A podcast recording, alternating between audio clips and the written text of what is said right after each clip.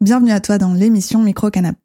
Avant de te laisser écouter l'émission d'aujourd'hui, je rappelle que le podcast est aussi disponible en version vidéo sur YouTube. Si tu aimes bien les sujets que j'aborde et si tu souhaites soutenir le projet Micro Canap, n'hésite pas à t'abonner à la chaîne YouTube et à partager les profils Deezer, Apple Podcast et Spotify. Ça semble peu, mais ça aide beaucoup. Et si tu fais déjà partie des abonnés, je te remercie beaucoup. Ce soutien nous fait vraiment plaisir.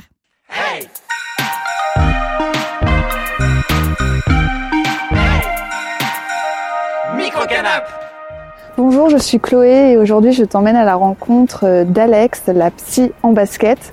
Oui, oui, tu as bien entendu, la psy en basket, parce qu'Alex porte son projet entrepreneurial de psychologie et de coaching sportif depuis maintenant 7 ans à Poitiers. Je t'emmène donc à sa rencontre. Allez, suis-moi.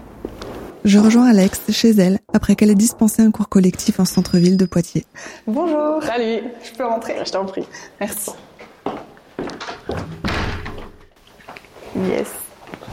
Bonjour Alex, euh, ça va? Oui, bonjour, ça va et toi? Ouais, ça va. Encore une fois, et comme lors du précédent reportage, je suis encore dans un canapé, donc je disais tout à l'heure, ça me suit.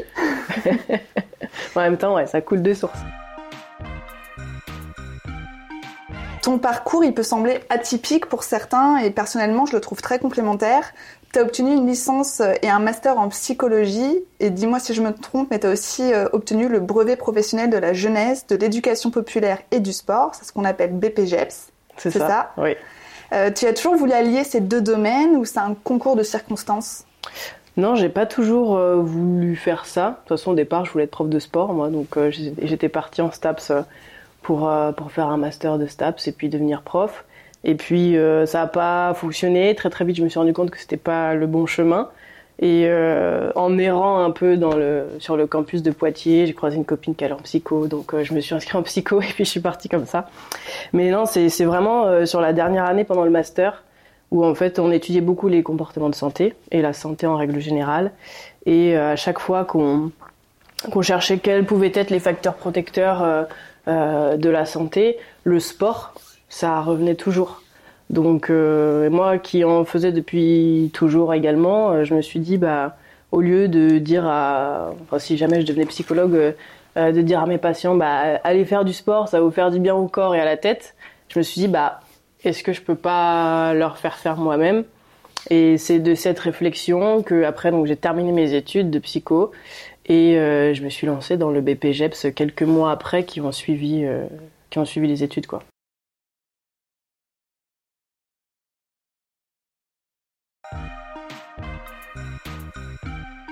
Tu as fait une, spécialité en psycho particulière qui, que tu continues aujourd'hui d'exercer finalement? C'était euh, de la psycho de la prévention. Donc euh, ça, ça s'associe un peu à la psycho de la santé où en fait on n'est pas dans une branche de la psycho où on va apprendre à mener des entretiens comme, euh, comme les gens pourraient avoir un peu en idée cliché de on va chez le psy, on parle et puis, mm. et puis voilà, le psy fait son, son analyse, sa thérapie. là on est plutôt sur, voilà moi j'ai un problème de santé en particulier, qu'est-ce que je peux mettre en place, qu'est-ce que ou qu'est-ce que je dois pas mettre en place au contraire pour euh, que ce problème de santé s'améliore ou même euh, ne s'aggrave pas ou euh, ça peut être sur les individus ou des institutions. Par exemple on pourrait très bien être appelé pour si dans un établissement scolaire il y avait par exemple je sais pas moi un souci de tabagisme un psychologue de la prévention il est censé être en capacité de euh, de, cadrer un peu le problème, de créer des interventions pour que ce problème de santé diminue euh, dans l'établissement. c'est un exemple parmi tant d'autres. Hein. Donc on peut faire ça pour des institutions, des établissements ou juste individuellement. Si moi j'ai un problème de santé, euh, bah, je, je, garde le tabac, j'ai envie d'arrêter de fumer, sur quoi je peux m'appuyer pour que j'arrête et pour que ça soit durable, surtout? Le nom Psy en basket euh, La Psy en basket, bah, mais alors quand j'ai commencé, j'ai lancé mon entreprise et euh, je sais pas, ça, ça m'a vraiment pété au casque euh, un soir que je cherchais, c'est peut-être un an après avoir lancé l'entreprise. Ah ouais, quand même, un an après. Ouais, un an après, ouais. Et la psy en basket, je sais pas, ça m'est venu comme ça. Je voulais quand même rendre hommage à mes études. oui, parce que tu as fait 5 ans de psy au total. Ouais, ouais, j'ai le titre de psy, donc je me suis dit, bah, bah utilisons-le quoi. Et en basket, euh, parce que je suis tout le temps en basket, et puis le sport, c'est des baskets, c'est le mouvement, c'est le sport. Je pense qu'il y a bien un élément qui est commun au sport, à part pour les gymnastes et les nageurs, tout ça, euh, c'est d'avoir des baskets au pied, quoi. Donc la psy en basket, je trouvais que ça donnait envie d'aller voir ce qui se cachait derrière. Chacun a sa petite image, en fait, de psy en basket. Il y en a beaucoup qui pensaient que j'étais coach de, du sport basket, du coup. Ah, j'avais pas pensé à ça. Donc euh, chacun a sa petite image et après ça, ça lance aussi la discussion. Mm. Ah, puis en basket, il y en a qui me disent je vois pas du tout le lien et d'autres qui me disent euh, ah ouais trop bien et du coup ça, ça amène la conversation. Tout à l'heure, tu as parlé du sport. Tu as toujours été passionné par le sport et c'est aussi pour ça que tu as voulu te diriger vers, euh, vers, vers cette filière? Oui, ouais, c'est vraiment pour ça, par amour du sport mais je dirais que je suis même pas, euh, je suis même pas passionnée de sport. C'est quelque chose qui est là et que c'est aussi euh, naturel de faire du sport que de respirer. En fait, je me suis pas posé la question. Ma mère m'a mis au sport euh, très vite, alors qu'elle-même n'avait pas du tout sportive, mais elle savait que c'était bien. Et depuis, mais depuis que je sais marcher, quoi, je fais du sport. J'en ai fait tout un tas. Je suis pas très assidue. J'aurais jamais pu faire une carrière dans un sport, mais mais j'ai testé plein de trucs et c'est des exemples de discipline un peu là? Et eh ben, le dernier en date où je me suis d'ailleurs luxé le doigt dernièrement, c'était c'est le flag football. C'est du football américain mais sans les plaquages. On a des petits fanions sur le côté et on les attrape pour euh, simuler le plaquage. Donc il y a eu ça, j'ai fait du tennis, j'ai fait du badminton, euh, j'ai fait des sports de des sports de combat, euh, du foot vite fait, du basket vite fait. C'est assez complémentaire le côté prévention que tu as fait en psy Comment tu allies coaching et, et, psy euh, dans, dans, ta démarche, la psy en basket? Bah, euh, La manière dont je le fais, déjà, enfin, j'ai pas de méthode particulière, il n'y a pas quelque chose que je vais appliquer à, un tel, une telle. C'est vraiment, ça fonctionne beaucoup euh, au feeling. En fait, je laisse aussi l'alliance se faire entre le client, patient, du coup, je sais pas trop comment il faut l'appeler. Ah bah, je voulais te poser la question justement, client, patient. Bah, je, mets quand même un peu de côté ce, rôle de psy, parce que pour moi, je suis coach avant tout. Donc, je vais les appeler les clients. Les sportives, les clients. Mais euh, c'est au début surtout que ça joue. Euh, j'essaie d'installer une relation de, confiance et que et surtout j'interroge euh, souvent la représentation que les gens ont du sport. quand j'ai une personne qui vient me voir en me disant bah voilà je veux faire du sport pour telle telle raison, euh, avant quoi que ce soit, je demande ok, mais pour toi, le, sport c'est quoi? Le fait d'être sportive c'est quoi? Et souvent, euh, c'est intéressant. Il y a des personnes qui m'ont dit euh, Moi, je suis pas du tout sportive. Par contre, je vais me mettre au sport, mais je suis pas du tout sportive. Et quand tu creuses derrière, bah, la personne, elle va nager, elle va marcher. elle fait des activités avec ses enfants, ses petits-enfants. Donc en fait, il y a quand même une dynamique sportive dans sa vie. Et en fait, on se rend compte que, en tout cas pour les personnes qui ont croisé mon chemin, euh, qu'elles ont une représentation du fait d'être sportive ou sportif qui est très très élevée. Pour eux, quelqu'un de sportif, c'est quelqu'un qui s'entraîne tous les jours, euh, qui mange de telle manière, qui, qui fait de la compétition, alors que, en fait, pas du tout. Enfin, en tout cas, pas de mon avis. Et c'est important de poser cette question, je trouve, quand on commence le coaching, parce que quelqu'un qui va commencer cette activité avec nous et qui se dit, oulala, il va falloir que je devienne euh, comme si, comme ça, il va falloir que je mette la pression, que euh, si je rate un entraînement, ça, voilà, ça, ça veut dire que c'est pas réussi. Euh, je trouve que c'est important de lever un peu les voiles et de se dire non, en fait, tu juste prends du plaisir à faire ton activité et il n'y a pas de, il a pas de, de, stress et il y a, voilà, il n'y a pas de notion de performance. Plus loin la jambe. Encore, encore. Allez encore tout le monde J'ai l'impression que c'est vraiment euh, ta signature en fait dans, dans ton activité et, euh, et comment tu envisages euh, justement ton coaching sportif. Parce que en interrogeant dès le début la relation au sport, mais c'est l'idée qu'on s'en fait, tu déconstruis finalement peut-être cette notion de performance, d'objectif, du résultat mm. absolu. Oui, oui, oui, ben j'essaye en tout cas.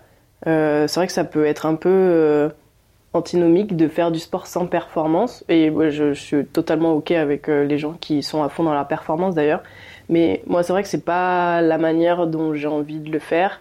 Et j'ai surtout pas envie que les gens qui travaillent avec moi ressentent ce stress-là, ce stress par rapport à la perf, ce stress par rapport au fait d'avoir un corps euh, qui est foutu de telle ou telle manière.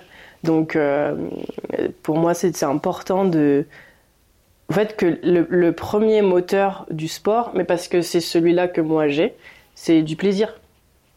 C'est qu'est-ce qu'on peut faire, là, comme on était en cours tout à l'heure, euh, pour euh, pendant une heure, 45 minutes, euh, se vider la tête, se faire du bien, et puis en même temps, du coup, avoir un impact cool sur la santé. D'ailleurs, ça m'a marqué. il y avait quoi? Combien de personnes à ton cours là, collectif? Une quinzaine, je pense. Sur les 15, tout le monde a fini avec le sourire et est en train de rigoler. Et moi, ça m'a marqué pour moi une séance de sport, surtout entre midi et deux. T'en sors, t'es claqué, quoi. Et non. Et, y avait, euh, et pourtant, vous n'avez pas rien fait, quoi. C'est ça qui était. Enfin, c'était super construit. T'as fait des petits. Euh, enfin, super construit. C'est ton taf, c'est normal. Mais ce que je veux dire par là, c'est qu'il y avait des parcours, il y avait du cardio, il y avait du, renforcement. Euh, tout dans, la bonne humeur, dans l'adaptabilité. Ça transpérait la joie de vivre, quoi, à la fin. Ben, tant mieux. Ça me fait plaisir, du coup, que tu aies vu ça, d'avoir un, avis extérieur sur le truc.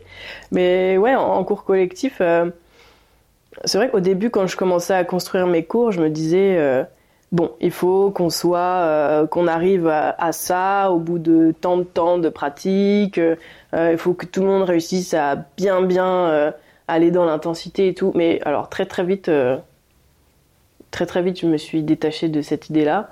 Et en fonction des groupes, eux en particulier, l'objectif, il est, pour moi, c'est vraiment de genre de rigoler. Par exemple, je fais un autre cours le vendredi avec une association qui s'appelle La Ronde. La ronde, ça c'est ouais, comment la ronde, là plus loin ronde, comme une ronde euh, d'enfant quoi. Et euh, je, me dis vraiment, euh, le cours est réussi, non pas si chacun est allé dans ses objectifs perso ou quoi, mais le cours est réussi si on s'est marré quoi. C'est vraiment important. Surtout qu'en plus, là, pour l'association La Ronde, c'est pas forcément des gens qui avaient l'habitude de faire du sport avant. Pour l'association que tu as vue ce midi, il y en a qui, qui, sont déjà très sportifs, d'autres moins donc les niveaux sont mixtes. Mais vraiment, le, plaisir, c'est ce qui guide, c'est ce qui guide ma motivation et ma manière de, travailler, quoi. On est dans une société de l'image qui est carrément centrée sur le culte du corps. Donc ça, c'est mon, analyse à moi, mais je trouve qu'on recherche un peu la gonflette au niveau du haut du corps chez les hommes et à être ultra mince. Mm. En ce moment, il y a la mode des grosses fesses, soi-disant, euh, grosses entre guillemets, euh, chez les femmes. Euh, tu ressens ça au début justement quand tu, quand tu prends le temps de discuter avec les nouveaux clients, tu ressens cette, euh, bah, cette relation à l'image qui est, qui est, quand même ultra centrée sur, mm. sur ces aspects-là du corps bah, Au début, oui. Maintenant, ça fait 7 ans et j'ai l'impression que j'attire un peu des clients qui finalement ont un peu les mêmes, les mêmes envies que moi. Mais c'est vrai que quand on discute euh, rapidement comme ça avec les gens, si jamais ils veulent faire du coaching, ce qui sort, euh, bah, c'est de perdre de l'âge, c'est d'avoir des plus grosses fesses, j'ai jamais eu.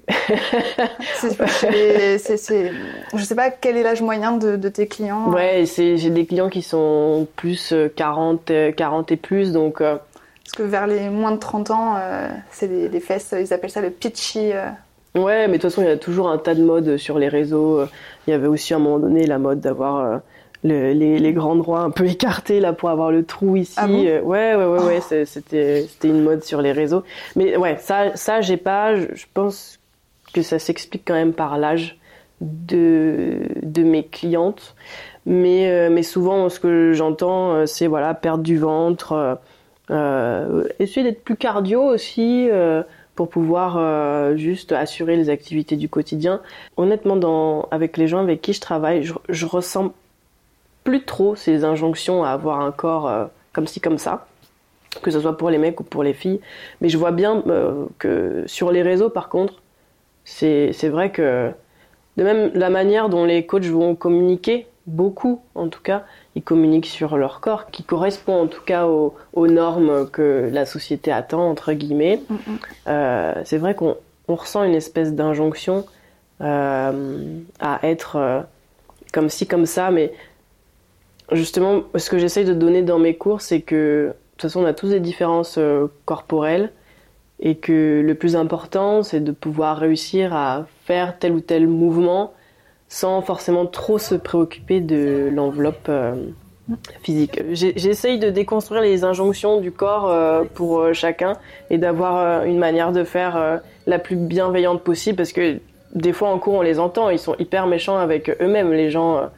Ils, Parce qu'ils attendent justement, ils, se sont peut-être fixés des objectifs, ils se sont peut-être fixés une notion de performance et, et toi tu veux juste, enfin juste entre guillemets, tu essaies juste de leur faire comprendre que bah, le plaisir avant tout c'est bien aussi. Ouais voilà, le plaisir et le fait que le corps euh, euh, peut faire euh, ce qu'on lui demande si on le fait bien, si on a la bonne technique. vraiment ce que je kiffe c'est quand quelqu'un, je propose un exercice à quelqu'un, il me dit ou elle me dit, oh là non ça c'est mort, c'est pas pour moi, je vais pas y arriver et qu'en fait avec un bon coaching, avec les bonnes consignes, en, en donnant de la confiance, la personne elle y arrive. Mm. Et je pense que c'est aussi pour ça que là les, personnes elles ont le smile, c'est que bah, se sont rendues compte au fur et à mesure, ça fait 7 ans que je suis avec elles, que bah il y a, y a, peu de limitations. Mm. Et même s'il y a des limitations, on peut trouver des options et des manières de faire qui font que on y arrive.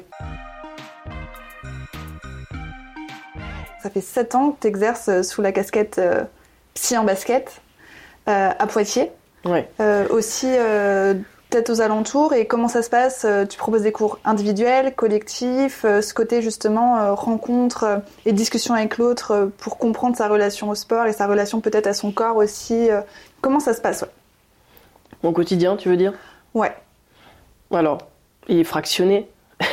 il est très fractionné comme l'entraînement. Il y a du cours collectif, donc comme tu as vu, avec différentes associations, il y a du coaching privé euh, que je fais soit à domicile, soit dans, dans l'association Stade Poitvin Altéromusculation où je travaille également, donc euh, euh, j'en fais aussi là-bas. Il y a également le CREPS. Je travaille en tant que formatrice pour le BPGEPS que tu as cité en ah, entier tout à l'heure. Donc je, fais des, je donne des cours d'anatomie, de stretching et j'interviens un petit peu en musculation sur le, kettlebell, par exemple, c'est un instrument de, enfin un instrument, un outil de musculation. Ça ressemble à quoi? Parce que euh, ça ressemble à une grosse cloche en fonte avec une petite anse. Ah oui, j'ai vu ça. T'as déjà vu ça? Voilà. pour le pitch challenge pour les fesses, justement. On peut l'utiliser pour tout le corps. Donc voilà, j'interviens, j'interviens là-dessus. Ça fait deux ans maintenant, et euh, c'est très intéressant aussi d'être du de, de l'autre côté, du côté des formatrices et des formateurs. Euh, ça permet vachement de se remettre en question.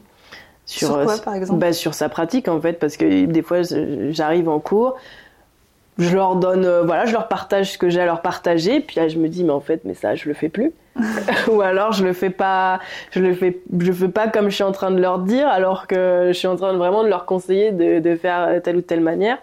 Puis ça, ça nécessite d'être, euh, ouais, de restructurer un peu les choses. Euh, puis eux, ils ont tellement aussi euh, à, à, à, nous donner, je trouve, en tant que formatrices et formateurs. Euh, on n'est pas juste là, on n'arrive pas avec nos valises, faites ci, faites ça comme ça. ils ont plein d'idées, ils ont, ils, sont pas encore formés justement, donc ils, ils, ont beaucoup plus de spontanéité.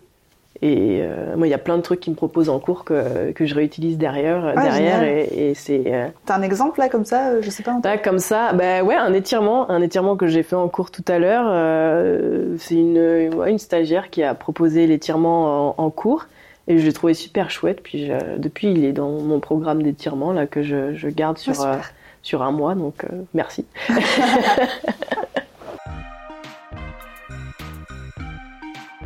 Si on veut euh, t'avoir euh, comme coach personnel, etc., on te contacte comment?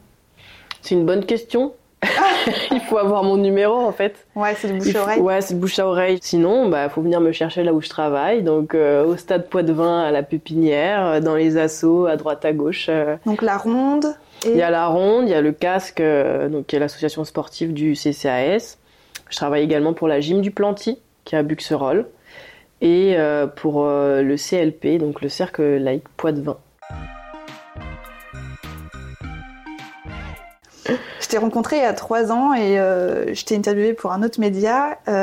trois ans, c'est beaucoup dans, dans la vie d'une entrepreneur. Sachant que ça fait sept ans que tu fais, que es à ton compte, quels sont tes, questionnements, en tout cas, sur ton activité, sur ce sur quoi tu aimerais te diriger? Mmh, C'est un peu une zone floue, comme je te disais tout à l'heure Il y a une partie de moi qui a envie de continuer, mais de me spécialiser. Alors, euh, me spécialiser euh, dans quoi? J'ai pas encore la question parce qu'il y a plein de choses qui m'intéressent. Avec une envie quand même peut-être de réintégrer la psycho, euh, mais beaucoup plus profondément, peut-être en faisant de la prépa mentale. Mm. Mais c'est un terrain en fait que j'ai pas exploré, donc il y a, y, a, tout à tout à apprendre dessus. Donc si je reste dans le sport, plutôt aller par là.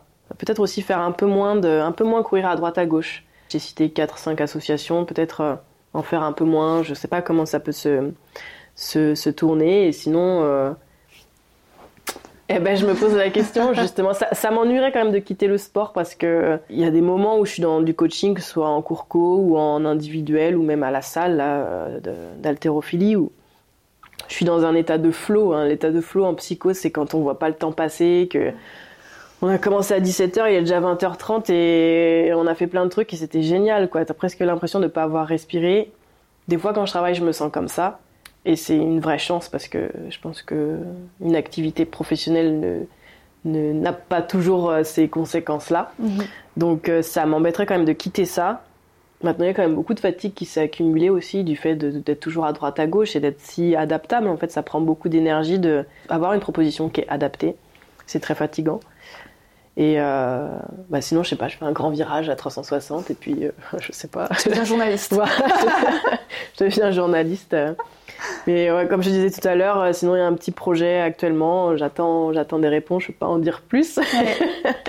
mais mais voilà. Mais en questionnement, en tout cas. Mais bon, c'est normal. Euh, ouais. C'est normal au bout de 7 ans. Tu citais la préparation mentale. Ça veut dire le sportif de haut niveau. Euh... Bah, c'est ce qui me bloque un peu parce que c'est un public euh, avec lequel j'ai pas forcément envie de travailler. Je trouve qu'en fait les projecteurs sont déjà mhm. tournés vers eux quoi. La notion de préparation mentale, c'est pas que vers ceux qui font les JO en fait, c'est aussi vers ceux qui font des entre guillemets juste des, des compétitions départementales ou régionales.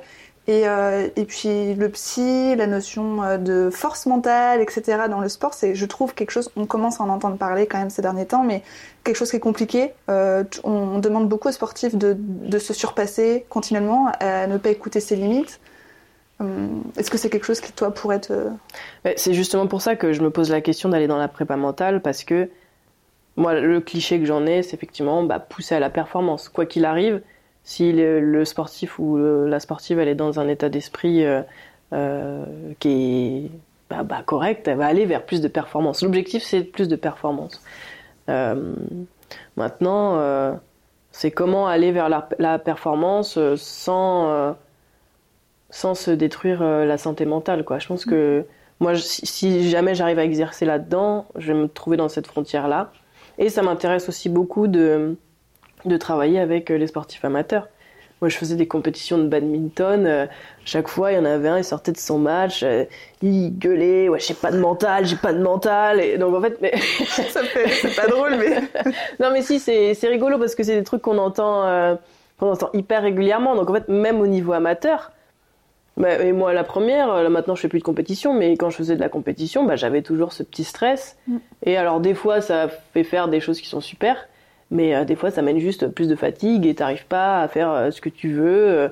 je me souviens, moi, j'avais des problèmes au service. Impossible de faire un service correct au badminton parce que justement, j'étais stressée et quand on me mettait en dehors de la compétition, bah, ça marchait très bien.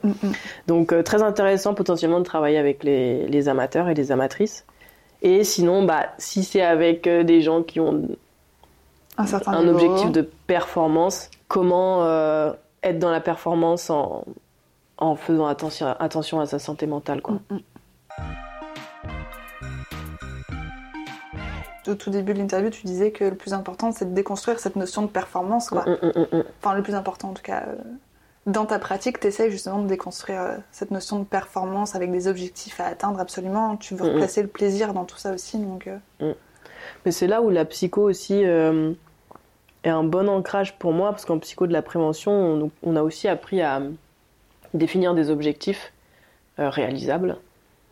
Et euh, dans, le, sport, on a souvent des objectifs chiffrés, bah, rien que sur la balance par exemple. Ça m'est arrivé qu'on me dise, bah, moi je veux perdre 20 kilos ou alors je pesais tel poids. Et en psycho de la prévention, en psycho tout court d'ailleurs, on voit que pour atteindre un objectif, quand on a envie d'en atteindre un, c'est mieux de se mettre des objectifs de comportement. Genre par exemple, ok, donc ton objectif c'est de perdre 20 kilos, ok, par quoi on commence? Peut-être qu'on commence par se dire, bon bah là on est en janvier, euh, à la fin du mois de janvier, tu seras venu 4 fois à la salle de sport, une fois par euh, semaine. Ok, ça c'est un objectif de comportement, parce que le comportement c'est d'aller 4 fois par, euh, par mois, enfin une fois par semaine à la salle de sport. On a fait 4 fois, où t'es bien, on sent bien, peut-être qu'on peut passer à 2. Mm. Peut-être que j'ai n'importe quoi, mais quand tu vas faire tes courses, tu te gares plus loin pour marcher un peu plus. Peut-être que tous les dimanches, tu peux faire une sortie avec machin, machin. Et là, on est sur des objectifs qui sont concrets. Et il y a beaucoup moins la pression de l'objectif euh, chiffré, tu vois. Mm, mm. Même si la personne le garde en tête et moi en tant que coach aussi.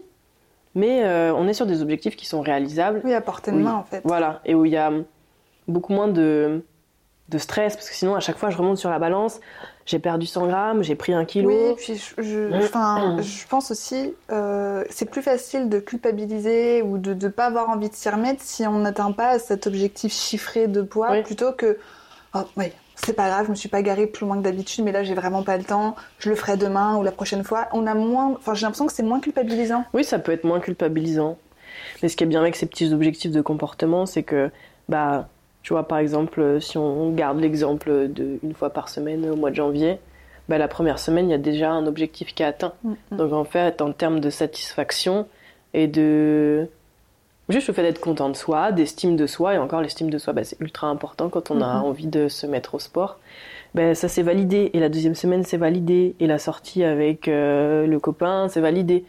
Donc euh, le fait de, de, de, voir que la personne elle, elle réussit c'est ça lui fait du bien. Avec une cliente, euh, j'utilisais un petit système de, de bocal avec des pompons.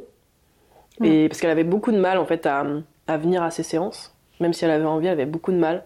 Euh, c'est une personne qui est dépressive et un de ses symptômes c'était ça en fait, c'était souvent d'annuler ses rendez-vous quels qu'ils soient. Donc on a rendu euh, palpable en fait les rendez-vous où à chaque fois qu'elle réussissait à venir à une séance, un pompon dans le bocal et puis bon, après, euh, le bocal, euh, c'est plus ou moins rempli. Mais en tout cas, euh, on a marqué vraiment, on l'a rendu palpable l'objectif. Et je pense que c'est important pour certaines personnes d'être encouragées dans ce sens-là, quoi. je te remercie. Ben, merci à toi. Je te remercie d'avoir écouté l'émission d'aujourd'hui. Si ce n'est pas déjà fait, n'hésite pas à t'abonner à notre chaîne YouTube et à aller suivre Microcanap sur Instagram et TikTok. Et puisque l'émission sort tous les jeudis, je te retrouve la semaine prochaine pour un nouveau sujet.